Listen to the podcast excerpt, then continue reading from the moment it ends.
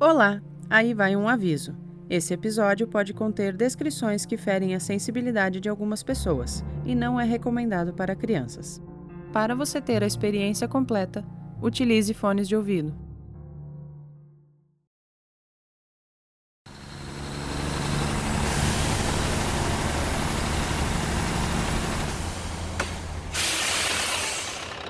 Ô meu amigo, quer uma carona?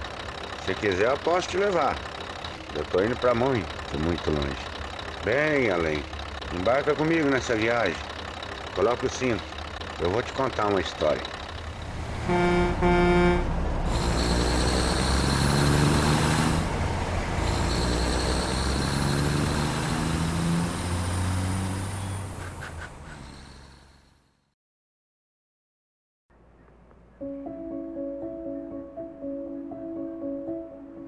Essa história foi mais uma dessas daí que a gente escuta contar naquela roda de, de caminhoneiro parado no posto. Hora para descansar, hora para abastecer, hora para fazer um, uma comida na caixa de cozinha.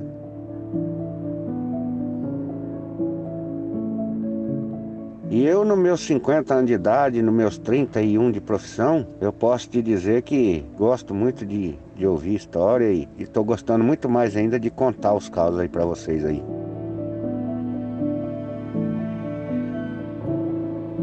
Essa história do seu Jorge, pai do Pedrinho, Pedrinho, esse é meu amigo, conheci ele já há tempos. Vez quando a gente tá se achando aí pros postos da vida aí, para essas empresas que a gente tá para descarregar. É um camarada de sorriso fácil, um cara simpático. Ele sabe, já está acompanhando nosso podcast e ele quis me contar essa história e me deixou pôr ela aí para vocês ouvir. E eu gostei muito de ouvir essa história porque ela tem uma certa tristeza, assim, uma certa dúvida, assim, que gerou neles quando era pequeno, que ele só veio descobrir depois, né? O que de repente aconteceu naquela época, né?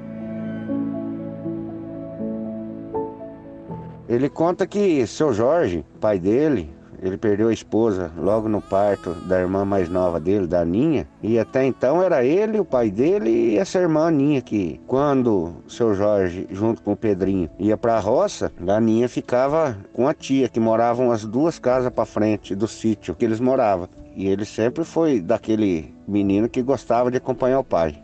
Mas os final de semana, ele conta para mim que no final de semana era sagrado papai dele não sabia o que fazia para agradar as crianças. Era hora ir numa pescaria, hora ir num, jogo de futebol, hora ir numa quermesse. Todo domingo, sempre quando podia, o seu Jorge dava toda a atenção e carinho que precisava, até mesmo porque a falta que mamãe fazia para nós era muito grande. A Aninha quase não entendia porque nunca chegou a conhecer, mas eu, enfim, sentia muita falta da minha mãe. Falta essa que meu pai conseguia suprir de uma certa maneira, porque ele sempre foi muito atencioso. Meu pai era muito trabalhador. A gente trabalhava na roça ali, eu muito menos, né? Meu pai tocava ali uma rocinha de café e um pouquinho do que a gente usava no sítio era produzido ali mesmo por ele. A gente criava porco, a gente tinha umas galinhas, a gente tinha uma paiadinha plantada de feijão, tinha um pouco de arroz, tinha milho, a gente tinha uma hortinha e a gente vivia ali uma vida muito contente. E num domingo desses aí, meu pai levantou cedo, era comum a gente aos domingos levantar cedo e ir para capela, né? Falava aquela época capela, né? E a gente ia para missa. Primeiro compromisso do domingo era ir na igreja. Ia na capelinha, ouvia a missa que vinha todo domingo o padre lá da, da igreja da cidade, sempre vinha ali, porque aquele sítio que a gente morava, morava bastante gente. Era uma colônia. Naquela época se morava muito em sítio, né? O povo antigamente morava muito em sítio.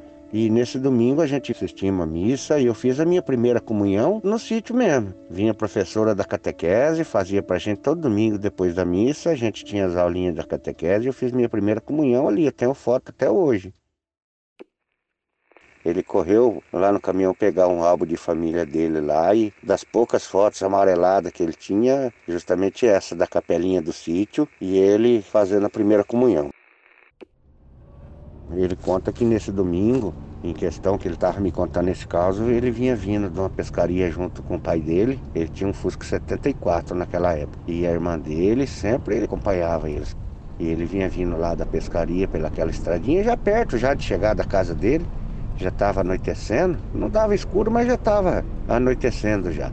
Ele conta que de repente uma luz muito forte em cima do seu carro, do carro que ele estava assim, era o Fusca, muito forte, que clareou tudo, parece que virou um dia. O, o seu Jorge olhou por lado de fora do vidro, viu aquela coisa brilhante em cima da gente. Ele parou o carro assim, porque estava esquentando demais dentro. Ele desceu do carro, tirou eu, tirou minha irmã segurou pelas nossas mãos e saiu de perto do carro porque ele estava olhando aquele objeto em cima do carro, aquela luz muito forte batendo, ele com o olho arregalado, eu também, eu não sabia o que que era. Para mim era uma coisa que de repente fosse um avião, eu nunca tinha visto uma coisa daquele tipo. E ele ficou assustado.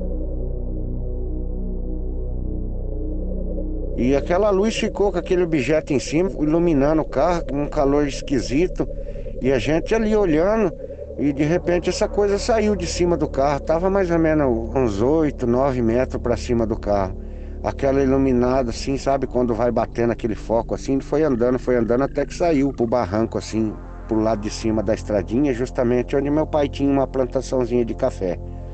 E aquela luz ficou ali por uns minutos e meu pai olhando, assustado, quando ele lá no barranco, de repente pareceu um, um, homem mais ou menos uns dois metros de altura, muito grande, magro, alto, com um capacete de vidro e ficou olhando a gente ali.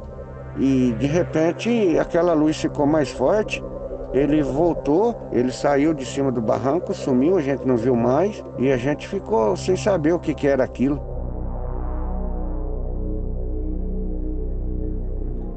Eu não entendia nada daquilo, meu pai muito assustado, segurando a nossa mão. Eu lembro que a minha irmã até chorou de medo, coitada. E apagou aquela luz assim, deu a impressão que ela saiu assim, apagou de repente. Perguntava pro meu pai o que, que era aquilo, o que era aquilo. O pai falava que não sabe, não sei, não sei. E montemos no carro de novo e acabamos de chegar em casa. Eu lembro que meu pai fez a gente tomar banho, deu janta para nós. Eu lembro que naquela noite meu pai ficou na porta da cozinha olhando pro céu um monte de tempo ali, olhando e talvez procurando alguma coisa, mas enfim, não viu nada. Já era tarde da noite, ele já foi dormir também. Eu já estava dormindo na hora que ele foi.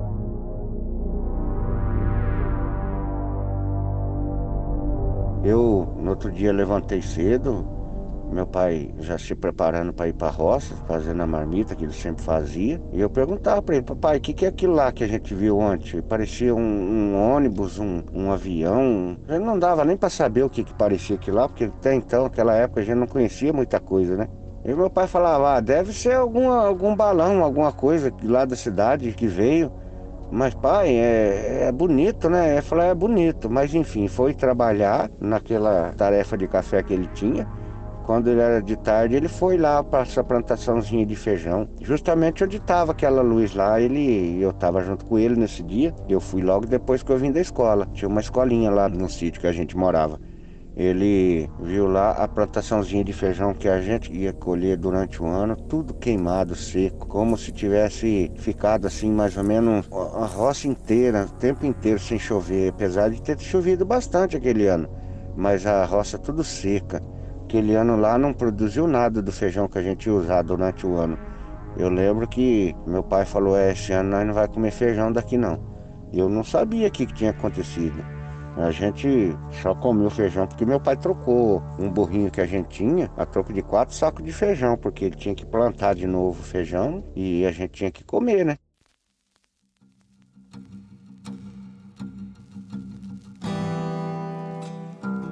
Hoje a gente vê na internet, veja essas coisas aí, de disco voador, de objeto não identificado. Eu acho que era aquilo que nós viu, viu? Mas eu fiquei com a raiva, moço. Eu fiquei com a raiva daquele trem ter queimado tudo nosso feijão. Coitado do meu pai trocar o burrinho que nós tínhamos no feijão para ele plantar de novo no ano que vem. Eu gostava muito daquele burrinho. Mas enfim, Eu me lembro que eu de vez em quando eu converso com a minha irmã sobre isso e ela, ela lembra bastante também do que viu. E meu pai, infelizmente, já não está entre nós.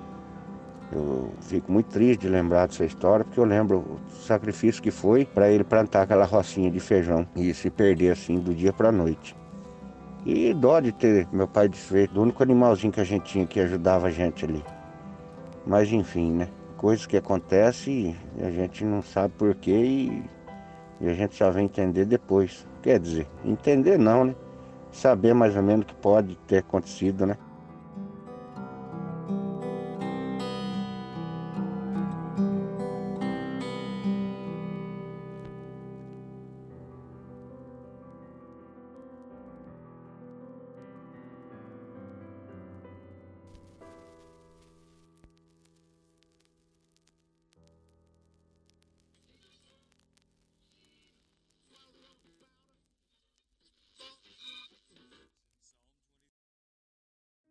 Estrada Sobrenatural. Para quem tem um fraco por histórias fortes. Se você gosta deste projeto e quer nos ajudar a crescer, siga e divulgue as nossas redes sociais. No Twitter somos arroba podcast Estrada e no Instagram arroba Estrada Sobrenatural. Ah, e se o seu agregador possibilita avaliar e classificar, conte pra gente o que você está achando do nosso podcast. Créditos: Márcio Colcha de Ferro, narração. Celésio Cadillac Júnior, edição e mixagem. Participação especial: Luana Eloise Klug. Obrigada. Nos vemos na próxima carona. Este podcast é uma produção CCJ Studio.